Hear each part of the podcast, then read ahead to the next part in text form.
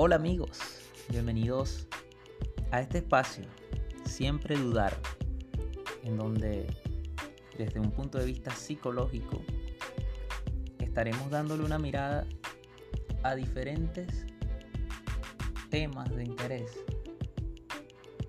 temas de interés social, de interés ontológico, o sea, las explicaciones en torno al fenómeno humano y también, por supuesto, de temas que tienen que ver con la salud mental, como es el caso de hoy. Este primer episodio, en este primer episodio, estaremos hablando de la ansiedad y la depresión.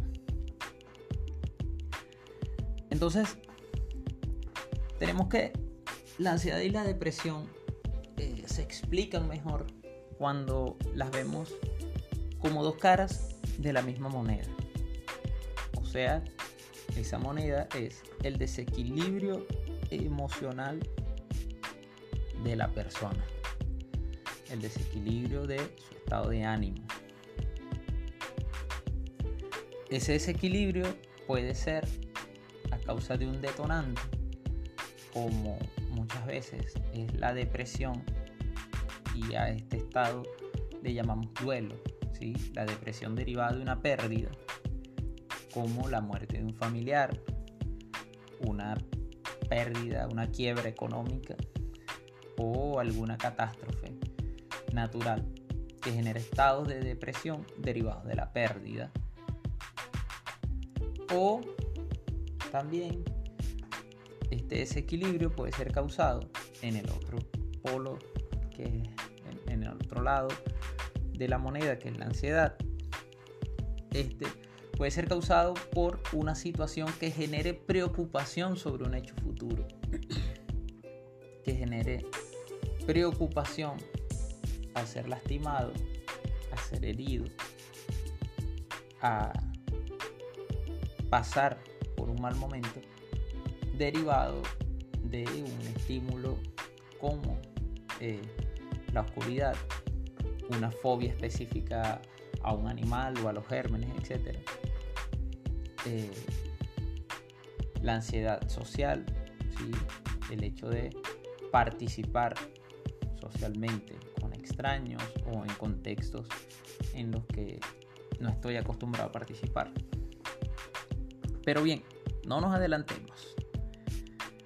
Eh, para explicar esto, yo tomé una analogía eh, de las matemáticas del liceo, el plano cartesiano. Recuerda, el plano del eje de las X y el eje de las Y. En este caso vamos a usar el eje horizontal, el eje de las X, ¿sí?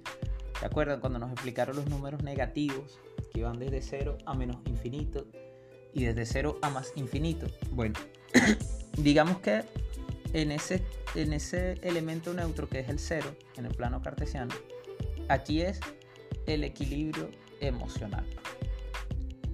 Y en el polo negativo, que se caracteriza por eh, la hipobulia o la actividad disminuida, el desinterés, que junto al dolor emocional es el síntoma central de la depresión, la tristeza patológica el aislamiento, en este polo negativo tenemos al trastorno depresivo mayor, ¿sí? la depresión más grave que se puedan imaginar. Y en el polo positivo, positivo en el sentido de el aumento del estado de ánimo, porque ninguno de los dos estados cuando hablamos de patología son positivos o se perciben de manera positiva por el individuo, pero positivo en el sentido de que en uno el estado de ánimo está disminuido, ¿sí? De su punto de equilibrio, eh, que es la depresión. Y en otro el estado de ánimo está elevado, muy por encima de su punto de equilibrio, que es la manía. Sin embargo, cuando hablamos de manía en un polo y de depresión en el otro, también estaríamos hablando de una afección afectiva muy grave, que es el trastorno bipolar, pero que no es el tema de este episodio. Entonces estaremos hablando de depresión y de ansiedad. La ansiedad se caracteriza por ser el síntoma central de este polo positivo desde el punto de vista patológico, repito, eh, insisto, desde el punto de vista patológico, eh, este polo positivo de aumento del estado de ánimo que genera un malestar clínico significativo, el síntoma central es la ansiedad. Mientras que en el polo negativo, o sea, de disminución del estado de ánimo, tenemos el dolor emocional y el desinterés. ¿Por qué soy tan enfático en, en estos dos síntomas centrales? Porque a medida que aumenta la gravedad de esos síntomas, ¿sí? del dolor emocional y el desinterés, en la depresión, y a medida que eh, aumentan los niveles de ansiedad en el polo maníaco, vamos a empezar a ver el otro conjunto de criterios diagnósticos que nos permiten, valga la redundancia, diagnosticar eh, los diferentes trastornos. Entonces, a medida que tenemos más ansiedad en el lado positivo, empezamos a ver un estado de ánimo más elevado, más irritabilidad, más expansividad empezamos a ver agresividad o daño autoinfligido, ¿sí? Hasta que nos vamos acercando a la manía, que es la exacerbación de todos estos síntomas. Dentro de la ansiedad, así como tenemos estos síntomas que son de carácter psicológico, que tienen que ver con el mundo intrapsíquico del sujeto, también tenemos síntomas físicos que son extremadamente molestos. Hormigueos, presión en el pecho, vacío estomacal, incontinencia afectiva del lado maníaco. Esto tiene que ver con esas personas agresivas, irritables. Eh, muchas veces los llantos eh, involuntarios. Eh, también tenemos esas sensaciones de punción o de puyazos, como se dice, insomnio y problemas alimenticios. Y todo esto dentro de la ansiedad combinado con una ideación catastrófica. Ahora vamos al polo de la depresión, en donde, como ya dijimos, tenemos unos síntomas que pertenecen al mundo intrapsíquico del sujeto, como la hipobulia o actividad disminuida, el desinterés y el dolor emocional, que, que son síntomas centrales, tristeza patológica, aislamiento hasta que llegamos a la depresión mayor, que es la exacerbación de todos estos síntomas. También tenemos los síntomas físicos. Tenemos dolor físico de origen inexplicable, hormigueos, presión en el pecho, vacío estomacal, incontinencia afectiva del lado depresivo. O sea, cuando empezamos a ver manifestaciones de tristeza, eh, manifestaciones de desinterés por actividades que antes generaban placer y sobre todo, sobre todo, una pérdida increíble de la capacidad de sentir placer, lo cual a medida que aumenta este síntoma hace que la depresión sea más grave. Tenemos el insomnio y los problemas alimenticios.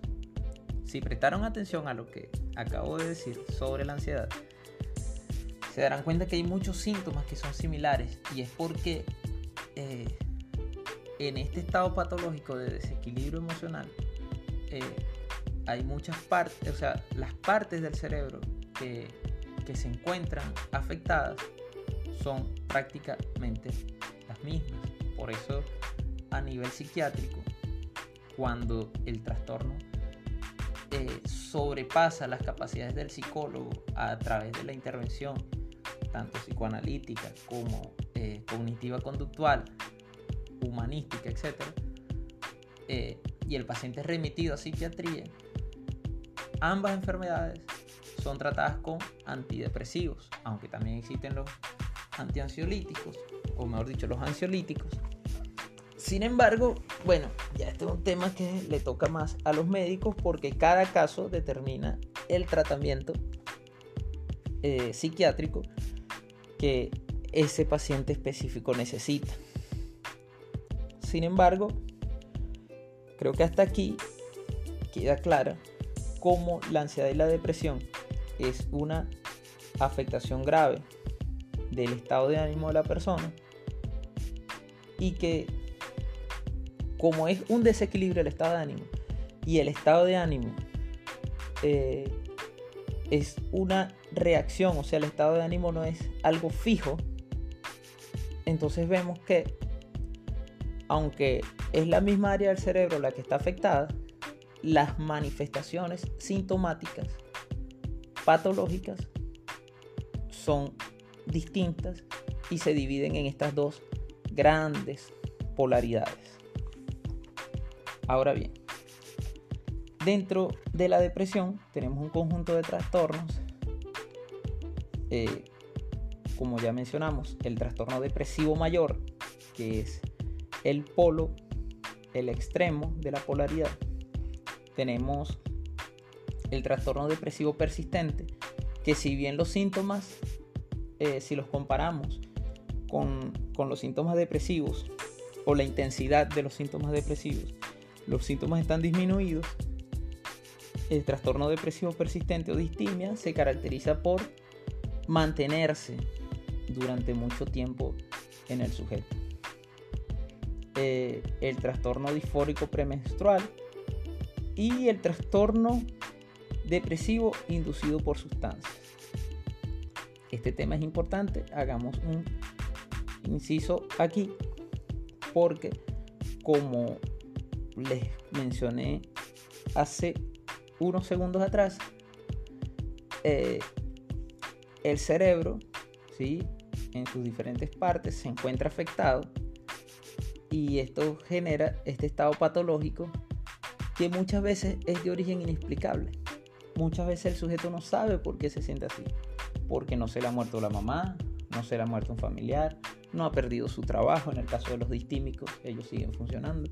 No, no, pero de pronto siente este desinterés, esta tristeza, esta pesadez y esta disminución de su estado de ánimo o un estado de alerta exacerbado que lo mantiene nervioso y lo mantiene eh, descontrolado, irritable, etc. Dentro de los trastornos por ansiedad, eh, tenemos que la ansiedad es un síntoma general, ¿sí? Pero se diferencian los trastornos eh, según el tipo de objeto o situaciones que inducen el miedo o, el estado de alerta, ¿sí? Y las cogniciones asociadas. Entonces tenemos trastorno de ansiedad por separación en los niños, cuando los padres se separan, cuando el niño tiene que irse de viaje, cuando uno de los padres se va del país, etc. Tenemos el mutismo selectivo, que es cuando el sujeto le da miedo hablar en público pero este es un miedo exacerbado que más allá de no permitirle hablar, le genera un estado y un malestar tan significativo que llega a alcanzar el rasgo de lo patológico. Eh, fobias específicas, en este caso, bueno, cuando se le tiene fobia a los gérmenes o a un insecto específico, cuando hay un objeto que genera o dispara el estado de ansiedad. Trastorno de ansiedad social, que son todas estas eh, personas que si bien funcionan bien en un entorno como la familia, cuando les toca cambiar de entorno e interactuar, o cuando les toca pensar solamente en la posibilidad de interactuar con personas desconocidas o con, o con sujetos a los que no les tienen confianza, eh, también eh, se les dispara un estado de nerviosismo y todos estos síntomas físicos que, que genera la ansiedad que son bastante, bastante molestos. Y y que una vez que aparecen los síntomas de la ansiedad, tiene esa característica, generan más ansiedad, porque imagínate tú sentir de pronto un hormigueo en tu cara o de pronto e hiperventilación como que te vas a ahogar o taticardia o un puyazo en el estómago, tú piensas que es una enfermedad grave y ese pensar que es una enfermedad grave te genera más ansiedad. Pero eso lo vamos a hablar cuando hablemos de la intervención. Eh, decíamos la fobia específica, trastorno de ansiedad social, trastorno de pánico.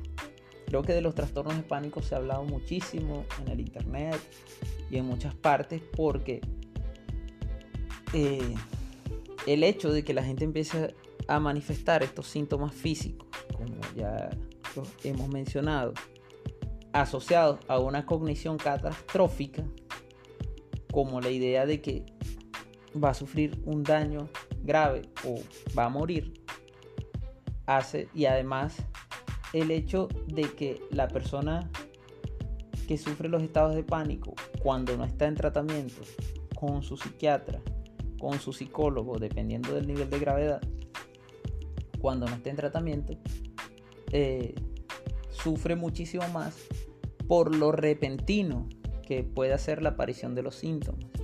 Imagínense ustedes ir de compras al centro comercial y de pronto sentir que se te acelera el corazón, que te estás ahogando, que sientes hormigueos en el cuerpo, que sientes vacío estomacal y las cogniciones que llegan a tu mente son catastróficas. O sea, voy a sufrir un grave daño, me va a dar un infarto, me voy a morir, me estoy ahogando, etc. Eh, trastorno de ansiedad generalizado, que es como que la aparición de todos estos síntomas de forma desordenada, pero con una intensidad que no le permiten al sujeto funcionar y derivado de estímulos eh, que muchas veces no guardan relación con la reacción que está teniendo el sujeto, que mejor dicho, nunca guardan relación con la reacción que está teniendo el sujeto. Eh, para explicar esto hay un término que la profesora Jacqueline Granado eh, nos dijo una vez en la universidad que es excesiva carga afectiva. Me encanta ese término porque eh, la carga afectiva puede ser una carga negativa en la parte de la depresión como puede ser una carga positiva desde el punto de vista, insisto, del aumento del estado de ánimo, en donde estamos hablando ya de, ansiedad, manía, etc. ¿sí? La intervención. Eh, ambos trastornos, dependiendo de su gravedad, necesitan además de un equipo multidisciplinario de profesionales de la salud mental, eh, en donde participa el psicólogo y el psiquiatra, además hace falta de, la construcción de una red de apoyo. ¿Por qué? Porque manejar estos síntomas, que muchas veces son de origen inexplicable, para la familia es muy complicado. Entonces empieza la familia a exigirle al sujeto que asuma el control de su estado de ánimo. Bueno, pero, pero, eh, ¿cómo se llama? Pero déjate de eso, deja de pensar en eso. Eso no es así. Sal a, divertirte. ¿Sí? Estas exigencias del entorno, en el caso de los ansiosos, les causa más ansiedad. Y en el caso de los deprimidos les, les causa un mayor desinterés por vencer el aislamiento, que es uno de, los síntomas graves de, de la enfermedad. Entonces, la construcción de esta red de apoyo, la psicoeducación al contexto, junto con, en el caso específico de nosotros los psicólogos, la reconstrucción de las cogniciones en torno a los estímulos que disparan los síntomas es muy importante. Eh, por ejemplo, en el deprimido vamos a conseguir muchas veces sentimientos de culpabilidad, ideas de minusvalía, problemas graves de autoconcepto, que no le permiten al sujeto afrontar las situaciones problemáticas, que si bien son problemáticas, que si bien eh, pueden eh, golpear con fuerza al individuo, lo más seguro es que dentro de él esté la capacidad para hacerle frente y para solucionarla. Digo lo más seguro porque no siempre. Hay cosas en la vida que son irreversibles, como por ejemplo la quiebra económica. La quiebra económica te pone ante una nueva situación en tu manera de vivir y tienes que asumirla. Ya no eres tan, ya no tienes tanto dinero como tenías, ahora tienes menos y tienes que vivir con el dinero que tienes. Pero asumir esto no es fácil. En el caso de la ansiedad, eh, las cogniciones catastróficas, que casi siempre están asociadas a estos estímulos, como cuando el sujeto tiene un ataque de pánico y piensa que se va a morir o que va a sufrir un grave daño o que está sufriendo por una grave enfermedad. Eh, muchas veces pasa que los sujetos con ataques de pánico recorren todos los médicos antes de llegar a los profesionales de la salud mental. Entonces van al cardiólogo y tienen el corazón bien. Van al, al, urólogo, ¿sí? en el caso de los hombres, porque a veces vemos casos de prostatitis y tienen la próstata bien. Eh, van al endocrino y están bien. Y, y bueno, recorren a todos los especialistas y están bien, pero sin embargo los síntomas en el corazón, los hormigueos en el rostro, eh, las sensaciones desagradables en el sistema digestivo, siguen ahí. Entonces nos empezamos a dar cuenta que hay unas cogniciones alrededor de estos estados patológicos que los exacerban.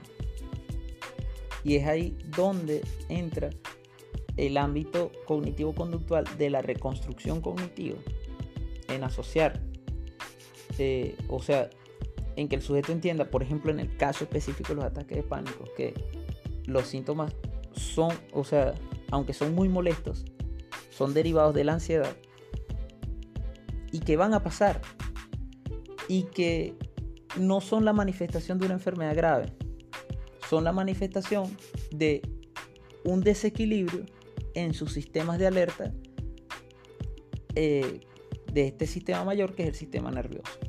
Es como cuando la alarma de un carro se prende y, el controlcito para apagarla no sirve. Entonces ella sigue sonando. Y esa alarma es sumamente molesta. Imagínense la alarma de un carro sonando y que no se puede apagar. En este caso, la reconstrucción cognitiva ayuda a conseguir un mecanismo racional para apagar esa alarma. Lo primero que le dice, no, no te están robando el carro. El problema es la alarma. Sácale la batería. Poniendo un ejemplo.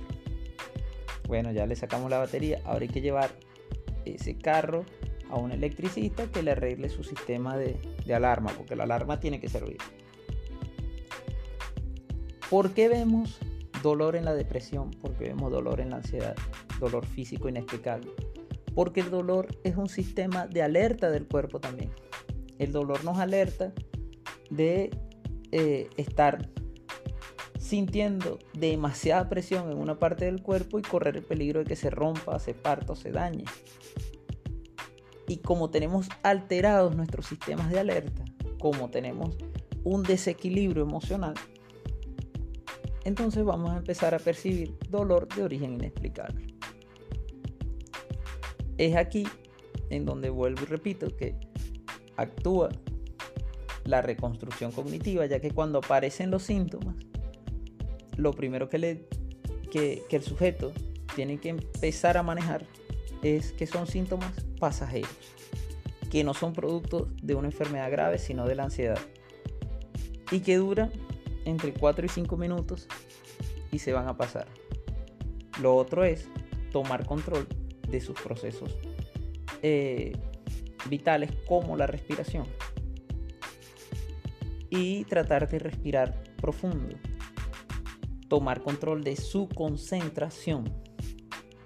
Y concentrarse en estos procesos internos, en este caso la respiración, respirar profundo, oír la respiración, contar las veces que inhalamos y exhalamos. Y también se puede recomendar eh, escuchar los latidos del corazón e intentar contarlos. Y tratar de concentrar al sujeto en eso para que no tenga espacio la cognición catastrófica. A medida que el sujeto empieza a racionalizar las ideas en torno a ese estado de alerta, ese estado de alarma, los síntomas ansiosos van desapareciendo. Eso desde el plano de la psicología. Pero los psicólogos también tenemos que ser humildes y entender que hay un nivel de intensidad de los síntomas y de gravedad del estado psicológico del sujeto que necesariamente tiene que ser remitido a psiquiatría, sobre todo cuando nos encontramos ante estados patológicos del estado de ánimo de origen inexplicable que no tienen un detonante claro. Pero también los psiquiatras tienen que ser humildes y saber cuándo remitir a psicología. Porque pasa que si tú tienes un detonante claro, si tú tienes situaciones conflictivas a las que, que el sujeto tiene que afrontar, una vez que pase el efecto del medicamento, esas situaciones conflictivas, esas situaciones eh, difíciles que el sujeto tiene que afrontar, van a seguir ahí. Y, y para hacerle frente hace falta, por supuesto que sí, la asistencia terapéutica del psicólogo. En este contexto podemos dar por terminada eh, la explicación clínica desde el punto de vista de la descripción y de la intervención psicológica. Eh, sin embargo, hay que agregar que hay una explicación del ámbito social. O sea, vivimos en una sociedad que genera estímulos que por definición podrían causar ansiedad. Uno de los, de los principales son las expectativas sociales. O sea, cuando tú ves un medio de comunicación, la mayor parte del contenido de cualquier medio de comunicación, excepto de este espacio, siempre dudar. La mayor parte del contenido va orientada a decirte que tus ojos están mal, tu pelo está mal, tu cabello está mal, tus senos están mal, en el caso de las mujeres, eh, tu cuerpo está mal en el caso de los hombres. Y yo te tengo la solución para eso. Comprar, consumir. ¿Sabes? Eh, bueno, te, haces los senos, te, pagas al mejor entrenador, eh, te tomas este quema grasa, te, te, echas este, esta cirugía capilar. ¿sí? ¿Qué pasa? Que la mayoría de los sujetos sufrimos por dos causas derivadas de este mismo fenómeno. Uno, que no tenemos para comprar todos esos productos y satisfacer esa expectativa social de consumir. Entonces, eso genera sentimientos de minusvalía, eh, genera eh, esa preocupación exacerbada. ¿sí? Ojo que no estoy diciendo que, la gente se le detona una depresión porque no se compró una, cirugía capilar. Estoy hablando de la totalidad de exigencias sociales que te hace eh, te hacen los medios de comunicación. Porque es que no es solamente tu pelo pues tu casa también está mal el lugar donde vives está mal el carro que tienes está mal.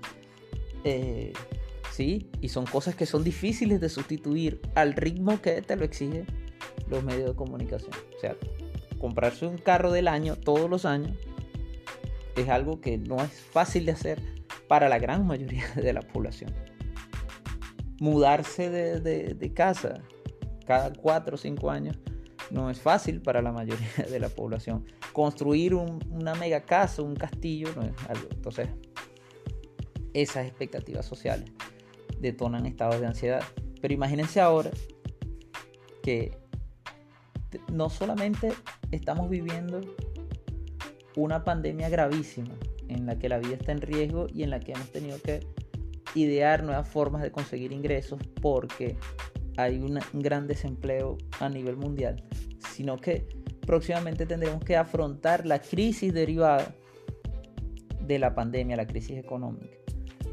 Eh, yo quería tocar este tema, aunque muy por encima, porque es muy importante que lo tengamos en cuenta, ya que empieza a ser, empieza a hacerse necesario la construcción de un modo de vida más humilde, la desarrollar, digo yo, la capacidad de ser feliz con las cosas que tenemos aquí y ahora. Saber que esas cosas, aunque no tengan el precio más alto, sí pueden tener un gran valor. Como esa casa que nos guarda de la lluvia, aunque no sea el castillo que, en el que salen esos artistas bellísimos de la novela, es la casa que nos guarda de la lluvia, es la casa que, que nos guarda del frío y, del sol inclemente. Pero además es la casa donde convivimos con los seres que amamos. Y, y es la casa donde nos acostamos a dormir. Eh, ese, esa, esa franela que tiene cuatro años contigo, o cinco años contigo, o diez años contigo, que te le regaló ese ser querido, sigue teniendo un valor humano que ningún precio que pueda tener otra franela que se ponga un reggaetonero puede comprar. ¿Sí? Eh, el reggaetonero puede comprar el logo que usa esa franela. Pero el valor que tiene tu franela, que te la regaló ese ser querido el día de tu cumpleaños, es inconmensurable. Quería que tomáramos estas cosas en cuenta porque quizás lo tocaremos más profundamente en otros episodios en los que ya estará participando eh, mi compañera de clases y querida amiga Hannah Dalul. Y bueno, quería ya dar por cerrado este primer episodio de Siempre Dudar. Espero sus comentarios, sus aportes, sus ideas y sus preguntas eh, a través de mis redes sociales, arroba Fran García Reyes 1, tanto en Twitter como en el Instagram. Un abrazo, saludos, paz y amor.